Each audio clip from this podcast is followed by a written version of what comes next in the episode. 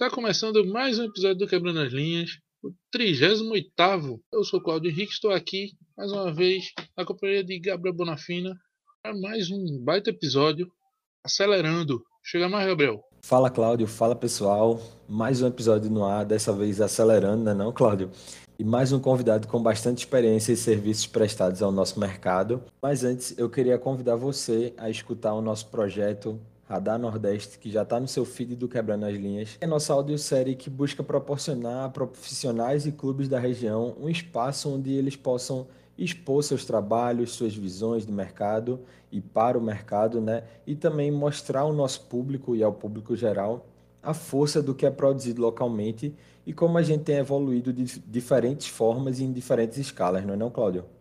Isso aí, Gabriel. Esse projeto ele foi pensado e executado trazendo de volta as nossas origens e fortalecendo o nosso trabalho enquanto fomentador, que desde 2018 buscamos trazer nas mais diversas mídias e com ele buscamos usar da nossa humilde plataforma para propagar os trabalhos da nossa região. Isso aí, Cláudio. Então, fica aqui nosso convite, dê seu play, dê sua opinião, curta, compartilhe.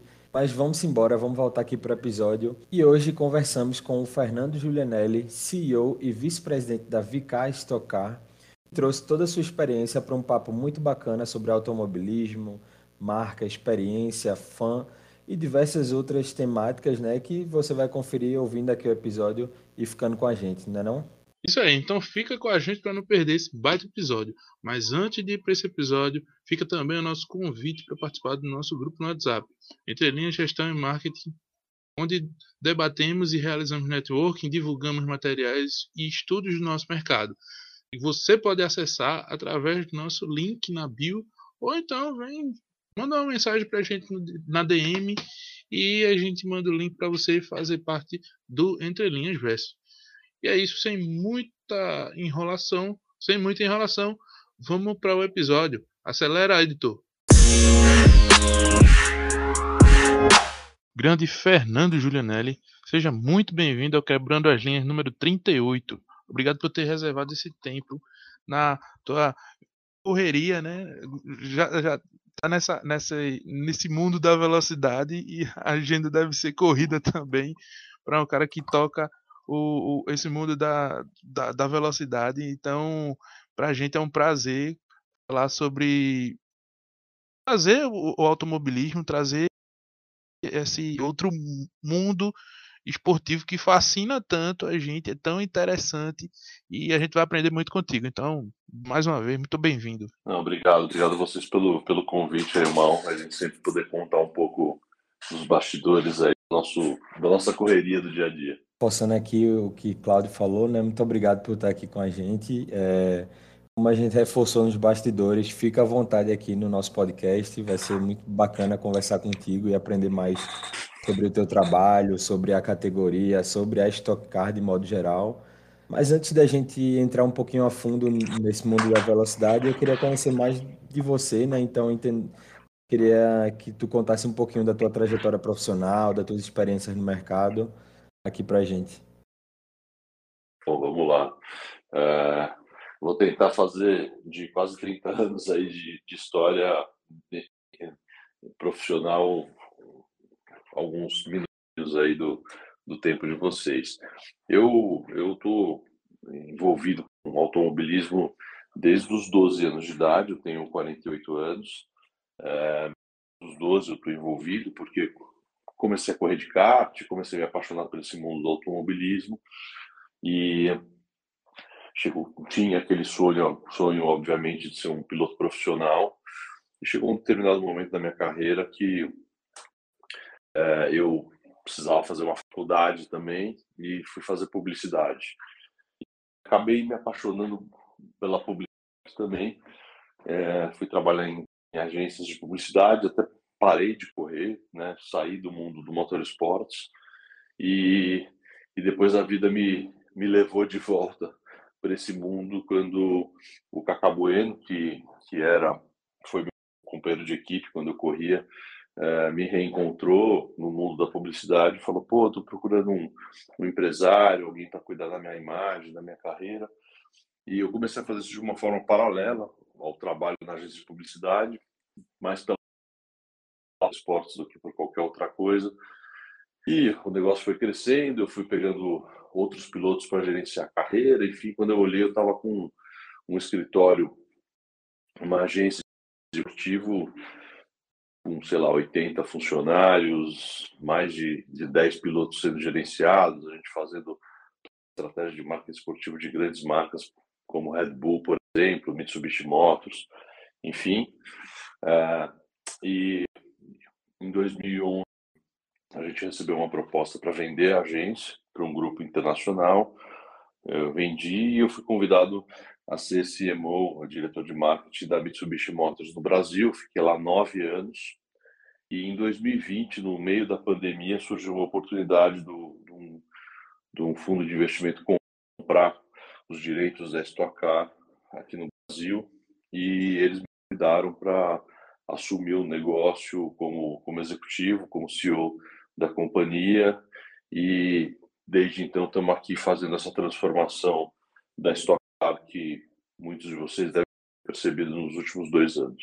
Bacana, Fernando, bacana. E é interessante ver que tu, já, tu falou aí, né, essa questão de ter o sonho de, de correr e tudo profissionalmente e tal.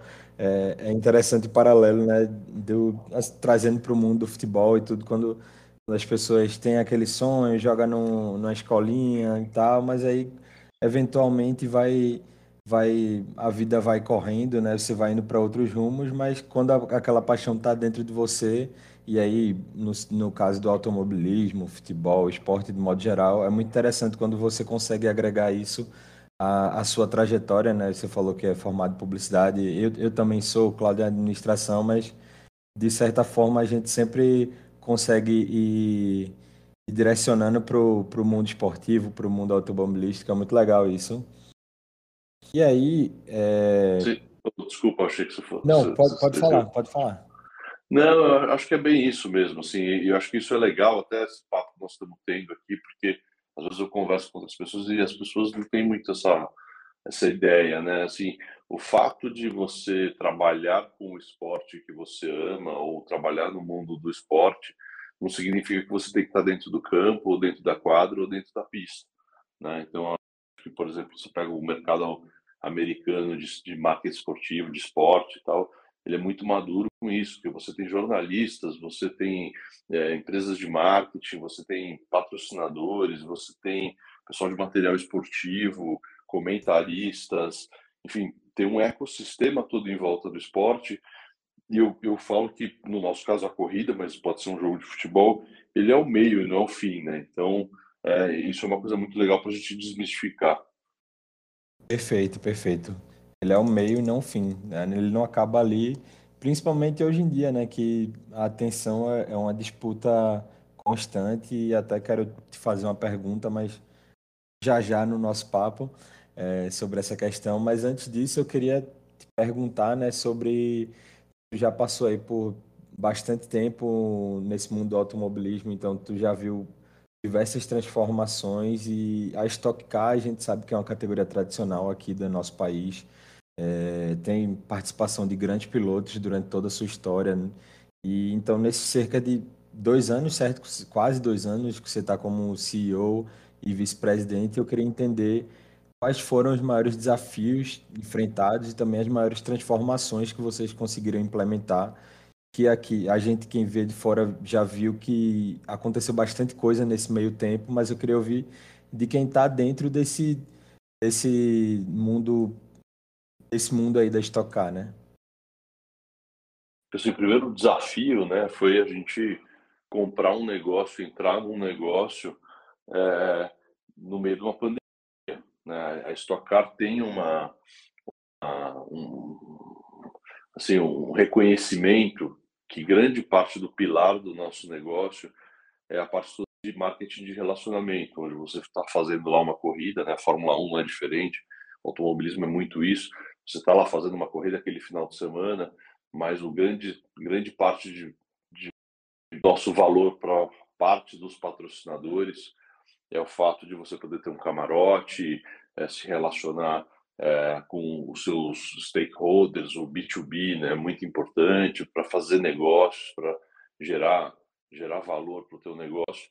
E, e, quando a gente assumiu o negócio, a gente estava sem essa perna, né? A gente estava correndo, é, fazendo, produzindo as corridas e fazendo as corridas é, sem poder vender um camarote, sem poder vender um ingresso, então na, na bolha, como a gente falava, né? Como todo mundo falava. Então isso foi foi uma coisa que foi um desafio enorme para a gente, mas ao mesmo tempo mostrou a fortaleza que a Stock Car é, que mesmo ela vai sem uma perna, é, ela, ela parava em pé de um jeito muito forte, tanto é que a gente saiu de 21 carros no grid, a gente foi para 34, é, a gente triplicou o número de patrocinadores do, do, de lá para cá, é, e andei de dois anos e três meses desde que a gente entrou no negócio, a gente passou praticamente um ano e meio com pandemia, né? esperar 20, 2000, de 2020 inteiro, quando a gente entrou em setembro, e, e 21 praticamente todas as corridas foram no ambiente fechado. Então, foi um, uma coisa que, que nos desafiou muito.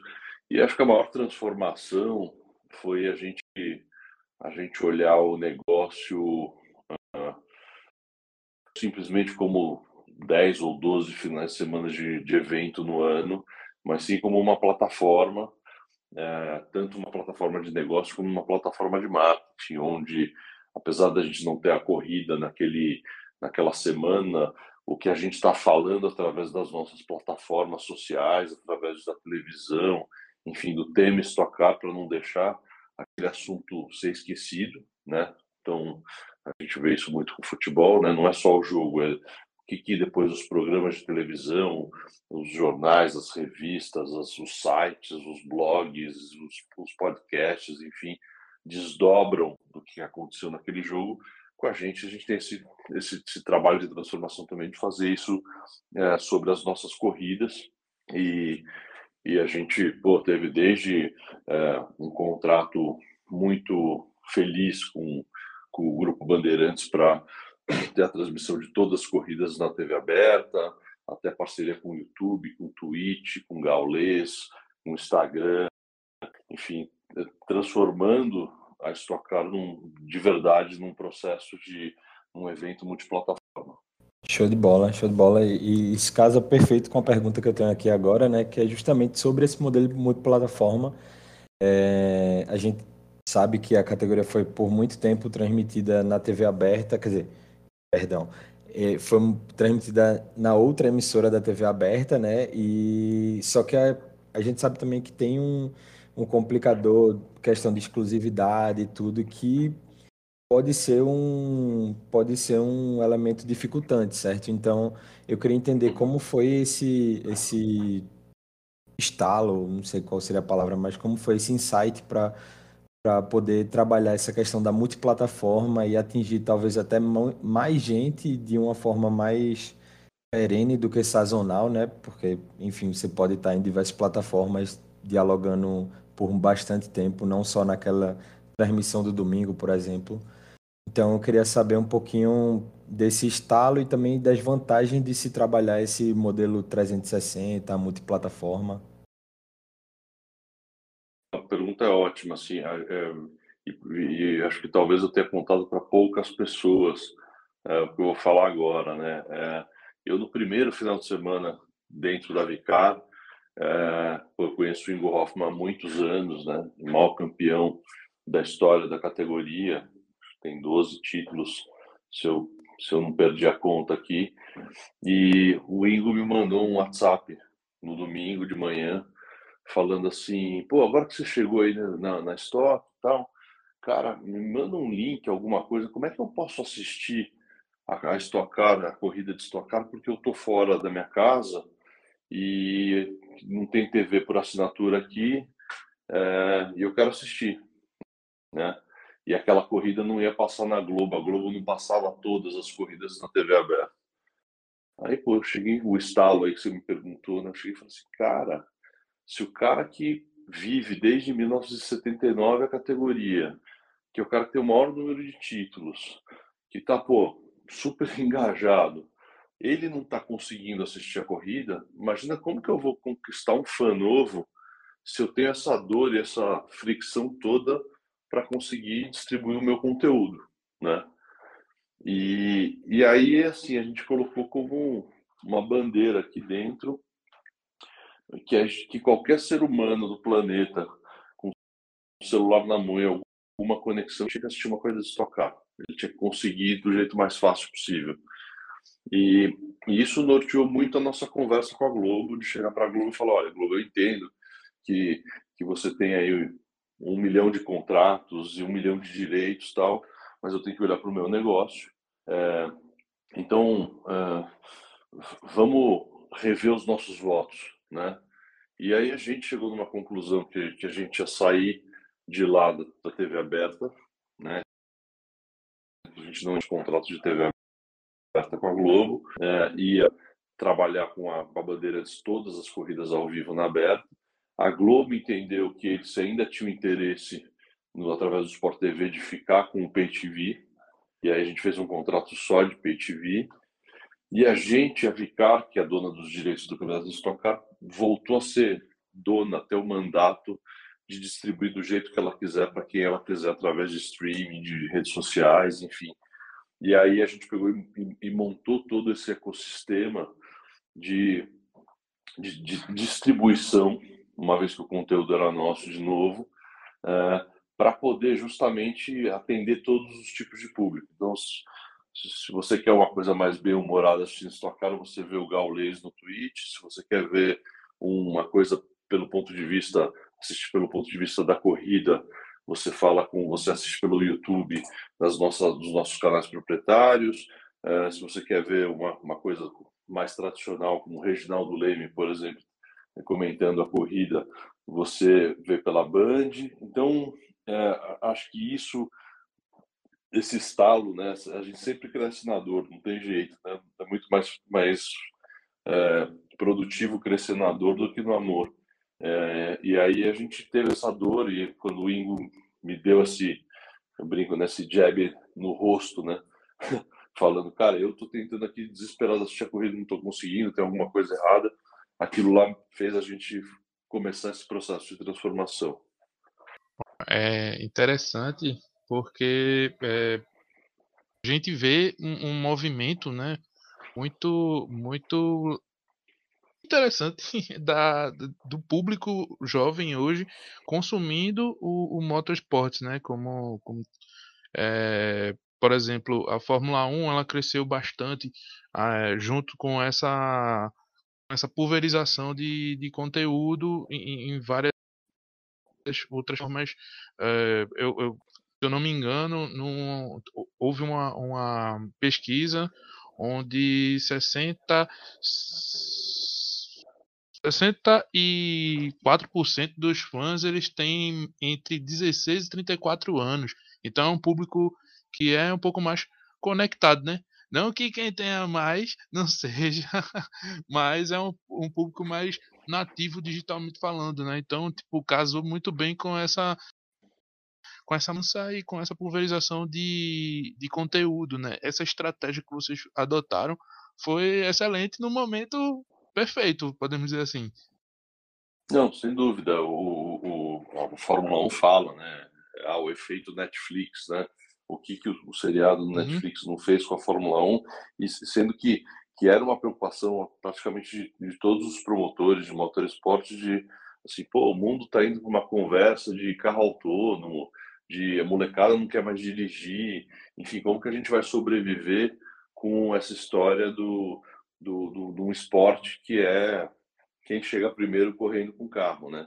E, e aí, quando teve essa história do efeito Netflix, enfim, de mostrar que aquilo é, é uma, uma, novela da vida real, do mundo dos bastidores da Fórmula 1, enfim, começou, tirou, eu, eu, eu falo, né, tirou o capacete dos pilotos para mostrar o rosto dos pilotos para os fãs e, e deu uma humanizada naquilo, né? Então, isso aí foi um, um grande divisor de águas no mundo do motorsports e sem dúvida nenhuma quando uma Fórmula 1 faz um movimento desse, ela inspira as outras categorias do mundo fazerem também e também é, põe um pouco aquele bichinho do, do, da velocidade do motorsport no sangue do fã e todo mundo se beneficia, né? Então, sem dúvida nenhuma, é, é, a gente usar esse mundo novo das plataformas, conforme a gente falou, é, ajuda muito e isso, sem dúvida nenhuma, foi um divisor de águas para o motorsport como um todo. E isso é, é, bom, principalmente, né? Porque além, do, além de tudo, além de, de, da, da, de aproximar né, o, com o fã, é a possibilidade de você criar é, conteúdo e ativar patrocinadores, né? Tipo, você pode até criar propriedade, é, propriedades comerciais mesmo, né? De desenvolver dentro de, de, de uma entrega é, de experiência para o fã uma propriedade como é, a gente traz pro, pro futebol às vezes os exemplos né?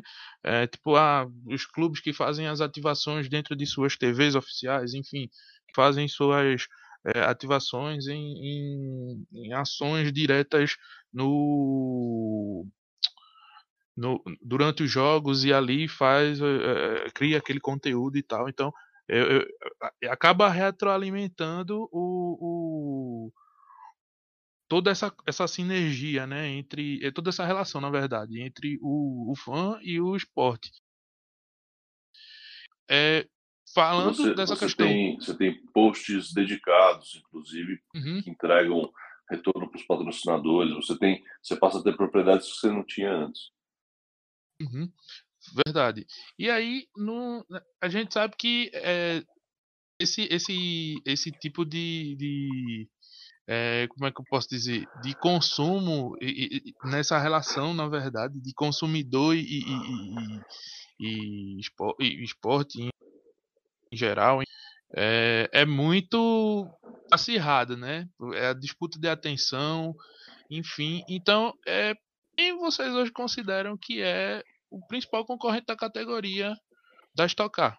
Olha, difícil tua pergunta. Acho que assim, hoje, hoje a nossa, a no, o nosso concorrente é qualquer produtor de conteúdo, porque no fim o dia continua tendo 24 horas para todo mundo e, e, e você tem uma infinidade de produtores de conteúdo colocando é, disponibilidade de conteúdos e quem escolhe hoje o que quer assistir é, é o consumidor, né? É o, é, o, é, o, é o, fã, é a audiência.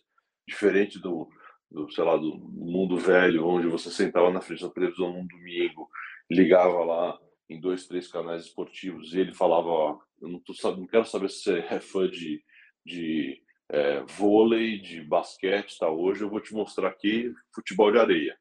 E você assistia lá e se consumia porque você não tinha uma, segunda opção. Ou você saía de casa e ia fazer outra coisa, ou se você quisesse assistir esporte ou qualquer outra coisa, você assistiu que a televisão falasse que você ia atender, eh, mandasse o que você ia assistir. Então, acho que o nosso concorrente hoje são produtores de conteúdo, o que faz com que a gente tenha que melhorar cada vez mais a nossa produção de conteúdo, tenha que ter mais heróis no grid, é, mais câmeras na pista, enfim, mais interatividade é, com, com o fã através de aplicativo, através de, de geradores de caracteres mostrando é, algumas coisas de analíticos da prova. Então, eu, eu não, não, não, acho que a gente tem que ter uma visão tão é, binária, se essa é a palavra, de falar, o meu concorrente é a Fórmula 1, meu concorrente é a Fórmula Índia, porque eles estão correndo de carro na, na, na, na, televisão, entendeu? Acho que concorrente pode ser o, o produtor lá de um campeonato de mountain bike que se ele estiver fazendo uma coisa mais que, que engaja mais mais bacana, o, o, o, o nosso o nosso fã, né, o americano fala eyeballs, né? As bolas dos olhos, né, os globos oculares, né? É, vão estar prestando atenção numa outra coisa e não na nossa. Perfeito, perfeito. E, e aí eu queria até trazer um contraponto dentro dessa pergunta do Claudio e da tua resposta, que eu acho que, que é legal de se explorar. É, vocês consideram, por exemplo, essa ascensão de, de uma Fórmula 1 ou de outras categorias, mas vamos trazer aqui a Fórmula 1, porque querendo ou não é a mais famosa e, e tem um impacto global, né? Vocês consideram algo positivo para vocês, assim, em relação ao ecossistema mesmo do automobilismo? Positivo, porque primeiro que é, eles têm muito mais força, escala, dinheiro é, e apelo para fazer é, os novos fãs gostarem de motorsport, né? Então, de crescer a base de amantes de motorsports. É, e outra coisa, né, que assim, a gente tem que ter a humildade suficiente para falar, assim, é, para a gente é muito é muito inspirador, né? Olhar o que eles estão fazendo e tentar chegar mais perto possível, né? Então, é, sem dúvida nenhuma, é uma lição de casa que todos nós aqui da Vicar fazemos de quando a gente está assistindo uma corrida de Fórmula 1, vem ter um, vai num grande prêmio aqui no Brasil, a gente usar isso como um benchmark mesmo e falar, putz, olha o jeito que os caras estão mostrando a diferença do piloto A para o piloto B na televisão, na transmissão. Olha como isso explica de um jeito simples para quem é leigo no mundo do motorsport entender a diferença de um para o outro. Pô, olha que legal essa câmera que eles estão colocando dentro do carro, olha como está o aplicativo deles, olha como eles recebem o fã na arena. E, e aí, pô, se a gente, se a gente tentar copiar o mais, o mais próximo possível do Fórmula 1, a gente sempre vai estar tá avançando, né? A gente não precisa nem é, é, ter novas ideias, né? Então, é, lógico, dentro da nossa realidade, dentro da nossa economia é, e com as limitações todas que a gente tem aqui de autódromo, enfim, de, de, de experiência, mas assim, a gente avança muito aprendendo com eles. Bacana. Eu trouxe essa pergunta também, é, tendo até um exemplo claro na minha cabeça, que é da, da NBA e da NBB aqui no Brasil, né? Que Sim, eles têm até uma parceria oficial e, e, é muito interessante de ver que uma coisa não precisa é, ver a outra como concorrente, mas podem atuar juntas em, em prol de, de, de, um crescimento mútuo, né? Então, achei legal essa tua resposta dentro, dentro desse, desse tema.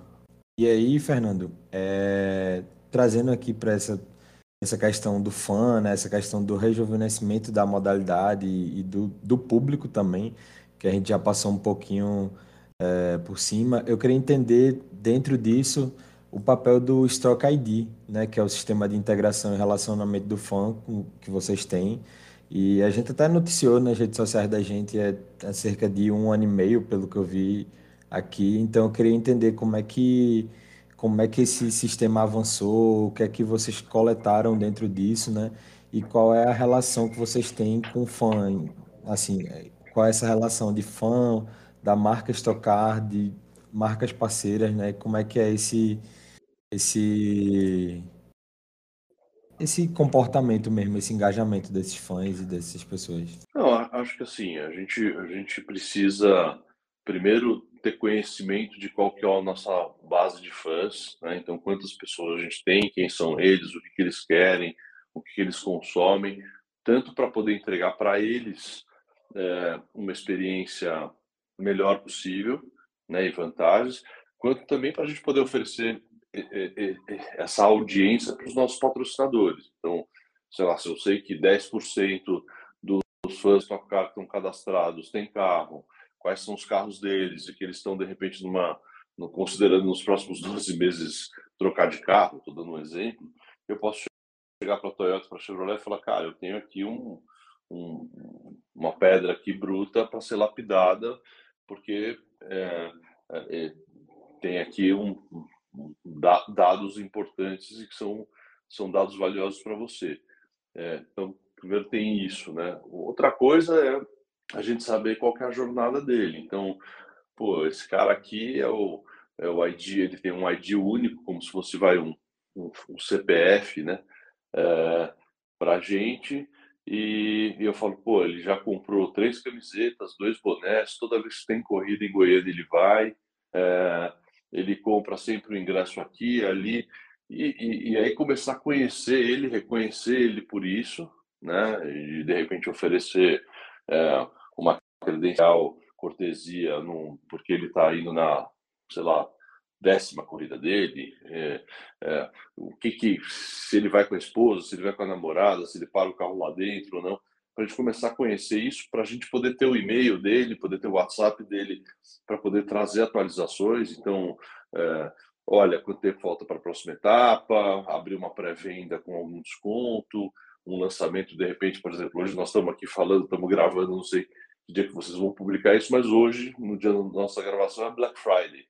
Então, se eu posso fazer alguma promoção de Black Friday para ele ou não, é, é, posso fazer pesquisa é, de, de, de, satisfação. Então, eu sei que ele foi na corrida, eu posso mandar para ele uma pesquisa por WhatsApp ou por e-mail falando: olha, você esteve na corrida, me conta.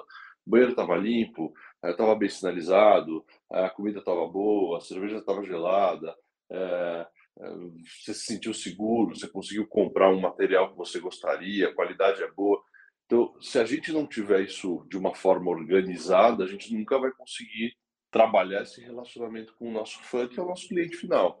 Então, é, para isso é necessário tecnologia, é, disciplina e governança para fazer esse negócio acontecer. Boa. E aí, emendando, né? Depois dessas duas perguntas anteriores do, do Gabriel, uh, qual o papel dos dados e pesquisa para mapear essas oportunidades e comportamentos? A Stock ela passou por essas mudanças nesses últimos anos, mas a impressão é que sempre é para melhoria, para evolução, para integração com o fã, com a categoria e também com as marcas. Então, qual é o papel dos dados para essas oportunidades? Eu acho que é um pouco isso que eu, que eu, que eu falei, né? Assim, é, é você, de repente, através dos dados, entender que o, o teu fã tem um filho e aí, pô, então se ele tem um filho é importante a gente ter alguma parceria com alguma empresa que faz brinquedo é, e fazer o carrinho da Stock Car, o Autorama da Stock Car, é, é entender se ele joga é, no, no, no, no, PlayStation, no Xbox, no computador, é, jogo de, car de, de corrida para ver se, se faz sentido ou não a gente fazer um grande investimento em ter um game da Stock Car em algum console. Então, acho que hoje qualquer negócio, né, ele é data oriented, né? Se você pensar desde uma padaria, é, uma farmácia até uma montadora de veículos, é, se você hoje não, não lê os dados e não interpreta os dados e toma ação através dos dados, é, você vai ficar muito no achismo e no que está acontecendo ao teu redor e não de repente não necessariamente na, na realidade que é o negócio. É, então, acho que os dados são muito importantes e também essa história da, de correções rápidas, né? De, de você terminar segunda-feira, você terminar domingo uma corrida, na segunda-feira você poder acessar e disparar uma pesquisa de uma forma barata e rápida para entender onde foram os seus pontos de dores e onde você pode fazer melhoria para o evento que vai acontecer daqui duas, três semanas. Bacana. E essa, essa coisa de, de produto me lembrou o Ali Sertões, né? É, que eles é, têm uma, um, um, mix de produto muito interessante, principalmente dentro dessa parte de, de licenciamento, é, que também faz com que a marca se expanda, que tenha esse, esse relacionamento com o que a gente tanto está falando hoje, né? E quando tu trouxeste esse, esse detalhe, me lembrou muito deles, assim, que, que é, é um um evento, na verdade, eu acredito que faz parte desse mundo motorsport, né? Só que numa outra pegada, né? Mas que eles têm uma, uma um trabalho bem bacana e é, existe algum trabalho dentro dessa, dessa pegada de, de criação de, de, de, produtos também é, voltado para mix de produtos físicos, vamos dizer assim, já que a gente também estava falando de dados e tudo mais. E como tu falaste agora dessa, dessa coisa de conhecer o, o, o consumo né, do, do fã e tudo mais, eu acho que, que veio essa dúvida agora, essa, essa pergunta na, na cabeça, eu queria jogar essa para tu responder para a gente. Não, mas é, é, é, bem isso, né? Assim, a gente tá, vai passando por um período de Copa, né? A Nike não faz o, o, as camisetas pro, pro para os jogadores, né? Ela faz as camisetas para os fãs, para vender as camisas, né? Quantas camisas eles venderam. Então, acho que é um pouco isso, assim, é como você usa o, o esporte como meio, não como fim, para desenvolver produtos. O Rally dos também faz um trabalho incrível. É, e, e, no fim, tudo isso acaba, de uma certa forma, desde sendo fonte de receita para o promotor, para o dono do evento, mas também é, como que você mantém aquela paixão e aquele ponto de contato com o fã que é, é, quer respirar aquilo todos os dias, não simplesmente quando você faz o evento.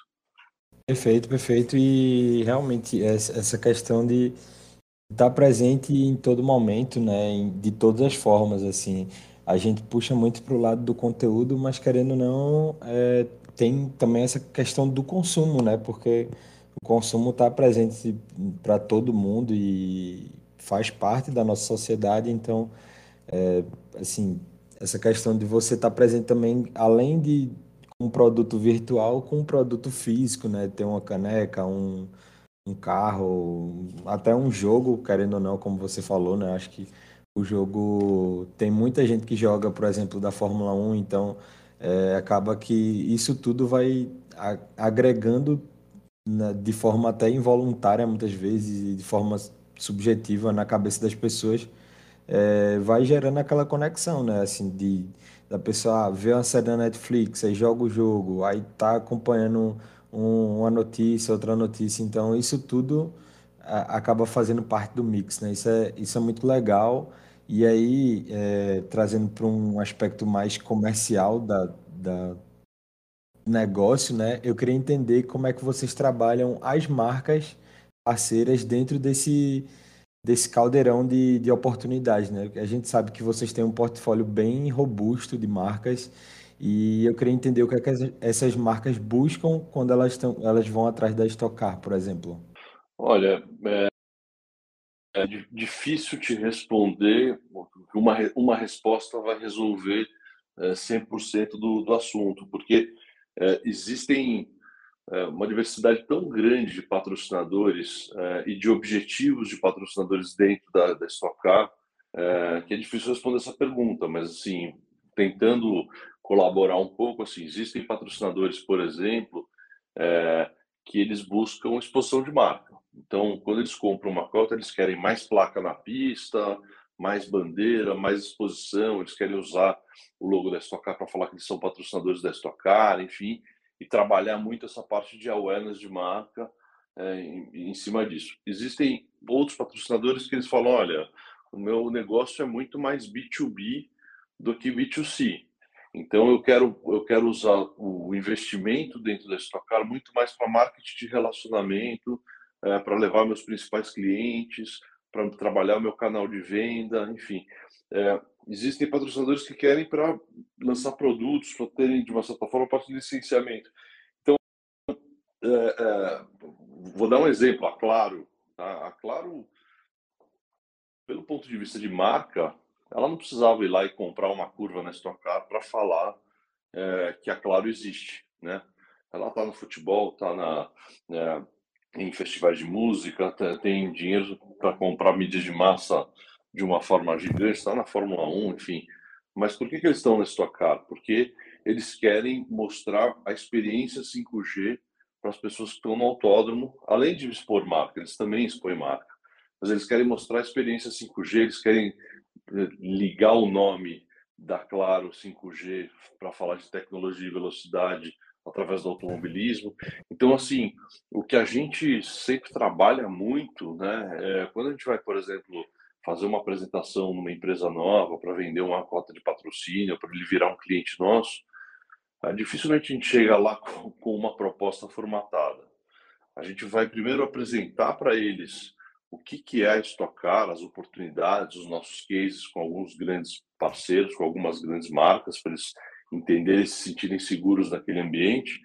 E a gente mais escuta do que fala. Quer dizer, assim, tá, quais são as dores de vocês? Quais são os objetivos? Vocês, quando vocês fazem publicidade, vocês estão buscando o quê? Vender?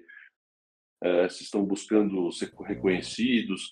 É, e aí a gente pega esse briefing e transforma isso em uma proposta com experiências. Então, um outro exemplo, a ArcelorMittal, um dos maiores produtores de aço do mundo.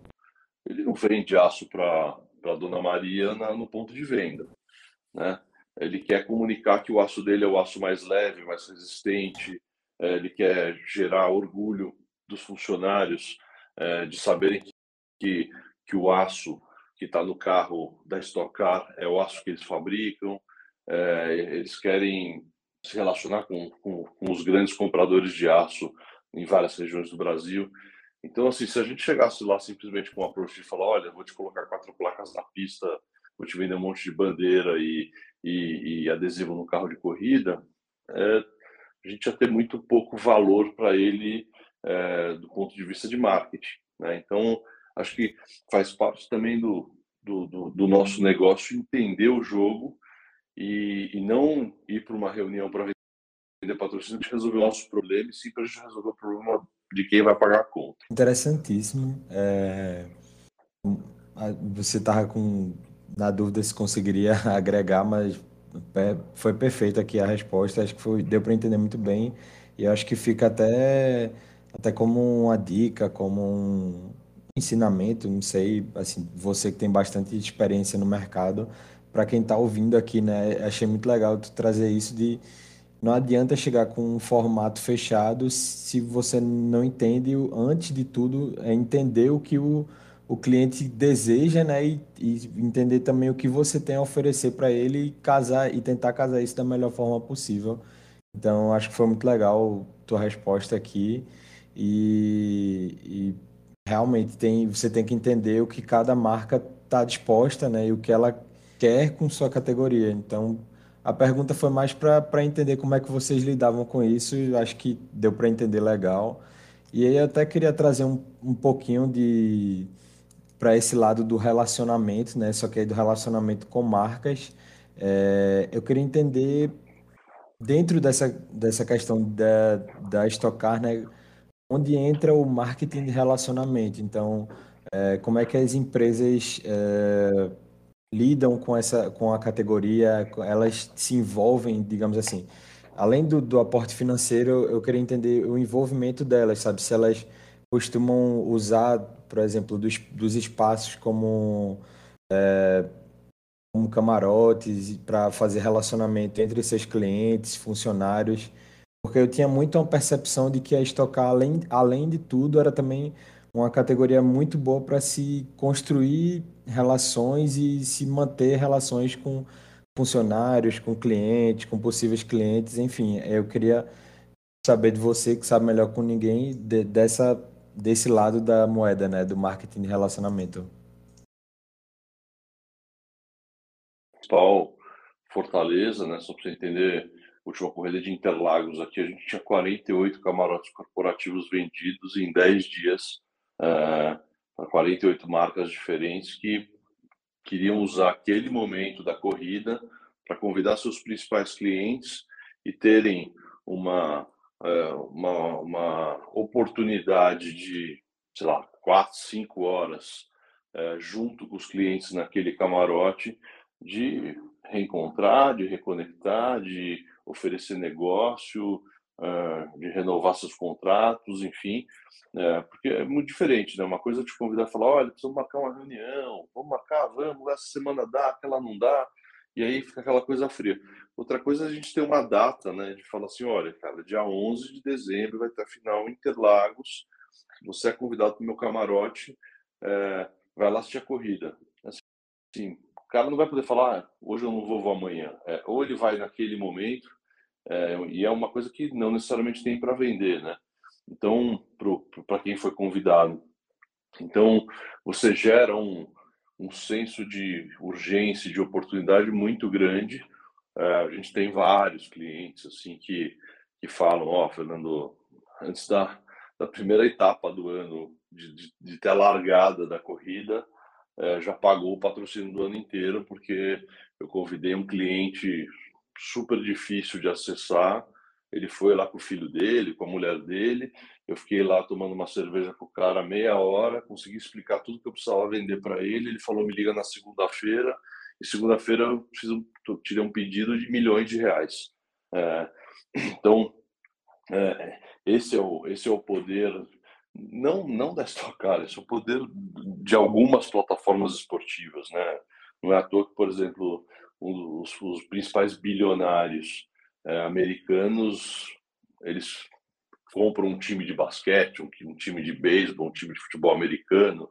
É, não necessariamente estão comprando aquilo é, por, por, por, por, faturamento, mas muitas vezes por trânsito, por, por prestígio, por relacionamento. Então, o esporte tem essa magia né, de te dar esses atalhos de negócio para várias coisas e com a Stock Car não é diferente. Perfeito. E a gente, a gente falou muito é, é, sobre inovação, sobre é, relacionamento, sobre as, as ações que são feitas, tanto para o público B2B quanto B2C. Então, a gente falou bastante de, de, de, inovação, mas aí eu, eu, eu queria que trouxesse num, num, num conceito teu, né, sobre o que é inovação e, e como a Estocar ela trabalha para promover essa cultura de inovação. O ambiente de automobilismo, de uma certa forma, ele já é um ambiente que, que se não tiver inovação, você sai totalmente fora do jogo, né? Então, todas as equipes, todos os parceiros, é, de uma certa forma, os pilotos mesmo, eles, uma corrida atrás da outra, eles têm que chegar diferente, eles têm que chegar com algum nível de evolução é, para conseguir estar no jogo. E então tem esse lado de inovação e a gente do nosso lado aqui de promotor de evento é inovar é, é conseguir entender para onde o mundo está indo e o que, que ele quer ou o que ele pode querer no futuro e tentar se antecipar o máximo possível, porque às vezes é, você entrega uma coisa para o fã que, que ele, ele nem sabia que ele, que ele queria ter, né? É, então, sei lá, às vezes você coloca uma, uma câmera on-board numa transmissão ou uma câmera, de repente, no pé do piloto, ou coloca um gráfico é, nessa transmissão. Não é que ele ligou a televisão falando tomara que tenha uma câmera apontada para o pé do piloto ou que tenha o gráfico. Mas a hora que você coloca aquilo, ele fala assim: nossa, cara, mudou a minha experiência assistindo uma corrida com essa câmera, com esse gráfico. Então, é, é como que a gente está toda hora buscando isso, ou olhando o que está acontecendo lá fora ou tentando inventar uma coisa que ninguém, ninguém conseguiu. Uhum. É, é, eu gostei do, da tua definição e além disso, né, tiveram algumas, alguns eventos que também foram bem, vamos dizer assim, bem ousados, bem é, inovadores, vamos dizer assim, né? Por exemplo, é, a corrida no, no aeroporto, né, do, no Rio de Janeiro, eu achei uma sacada muito, muito bacana, assim, de, de, de trazer o, o, os carros para correrem na, na, na, pista do aeroporto também. E dentro dessa, dessa pergunta, eu, eu trazer uma pergunta mais fora do script aqui, mas é, e como nós falamos de Nordeste, né? Nós somos de Recife. Quando é que a Estocar vai correr aqui na nossa região hum. novamente? Hum. E, se eu não me engano, já, já houveram algumas corridas, né? Olha, Oi? você sabe que a gente está doido para ir para aí. Não, você sabe que a gente a gente a gente está sentindo muita saudade de, de correr no Nordeste, né? É, tem alguns autódromos aí, enfim. É, mas assim, o, o, o, ponto é que, é, infelizmente, hoje no Brasil é, existem poucos autódromos com, com estrutura suficiente é, para receber uma prova da Stock Car. É, existem autódromos sendo construídos do zero, existem autódromos sendo reformados, mas infelizmente no Nordeste não tem nenhuma iniciativa nesse, nesse ponto de, de reformar um autódromo para a gente poder ir até aí. Né? Quando a gente fala reformar o autódromo, além de, obviamente, a pista estar tá em condições de segurança, porque é, segurança é a principal é, o principal ponto que, que, que nos faz é, escolher uma praça de uma corrida, mas a estrutura também para o público, porque não adianta a gente fazer uma corrida linda e a pista ser maravilhosa e os nossos fãs chegarem lá e não terem banheiro, né? não terem onde comer, ficarem no sol. É, então, é, se faz necessário que as prefeituras é, que, que, e os governos que hoje têm autódromo nas suas cidades, quer dizer que o mais difícil que é o terreno, é a pista, eles já têm, eles façam um investimento para reformar isso, porque está super comprovado. É, a gente tem vários estudos que por onde é, tanto a Stock Car quanto outras categorias passam aqui no Brasil, elas é, geram economia. Né? Elas elas a gente a gente vai com um circo que é, fecha praticamente todos os hotéis, é, os voos, locação de carro, restaurante, as agências de promoção.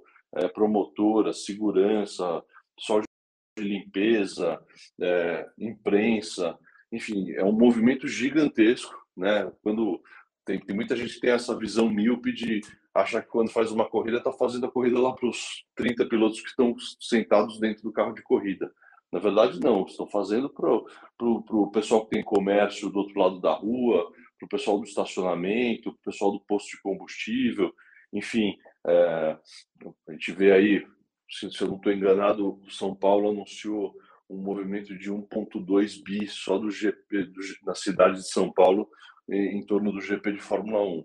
É, então, isso mostra que que não se trata de gasto, sim de investimento. Isso só me, me lembra, é, porque é, quando eu era mais novo, né, eu, eu vivia muito em Caruaru, ali na região e tal, e lá tem auto.